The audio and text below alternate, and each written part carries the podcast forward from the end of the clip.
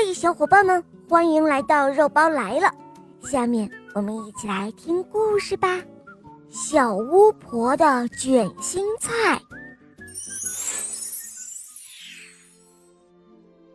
蜗牛都喜欢住在卷心菜上，不过这一只蜗牛住的卷心菜是长在小巫婆菜园子里的，真不知道是坏事还是好事。小巫婆的菜园只有一棵菜，就是这棵卷心菜。小巫婆太小了，种一棵菜已经够她忙的。她的屋子比卷心菜还要小，她自己则小的就像一粒豆子。小巫婆一辈子照料一棵卷心菜，她自然特别的用心。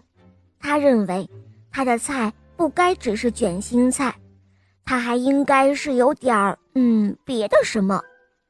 每天，他在菜根那儿施肥、松土、念咒语，还架起了梯子，拿一小块抹布爬上爬下的把菜叶擦得很干净。而且呢，他只允许一只蜗牛住在菜叶上，只许一只小鸡。啄食外面的老叶子。如果招待客人，最多只用一片叶子。对他来说，一片叶子可以炒出一大盘的菜呢。为了这颗菜，他真的是用尽了心思。看看小巫婆为他竖起的牌子，“卷心的菜”，这正是。这颗菜的与众不同之处，然而每个尝过卷心菜的人都变了。嗯，是的，他们的心像被什么东西俘虏了。比如说，那只啄食老叶子的小鸡，它突然爱上了风，追着风跑了；一只在卷心菜上歇过脚的蜻蜓。爱上了池塘里的荷叶，自从降落在荷叶上，它就再也没有离开过。知了尝了一丁点儿的菜汁，就爱上了柳树，整天的在树上唱啊唱的。虽然它有一丁点儿的吵，但是人们还是觉得挺不错。一头流浪的小野猪拱到了卷心菜上。只是舔了它一下，就变得不再疯野了。小湖边整天坐着一头温柔安静的小野猪，成了这一带的美丽传说。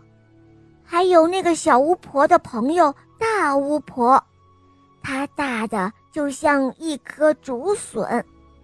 这一天，她来做客了，吃光了整整的一盘菜，一夜之间。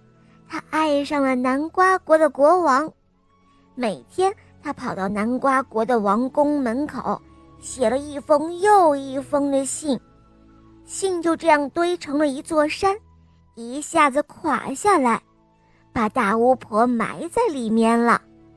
但是大巫婆并不气馁，她爬出了信山，跑到未来世界去了，然后运来了电脑。手机开始给那国王发电子邮件和短信，从早到晚不停地轰炸那国王。国王为了应付他，累得没有力气治理国家，很快就老了。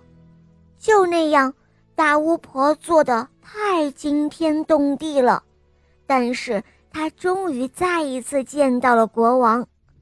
这时候的国王。已经是白发苍苍、双目失明，大巫婆却一如既往地爱着国王，在他临终那一天与他结婚啦。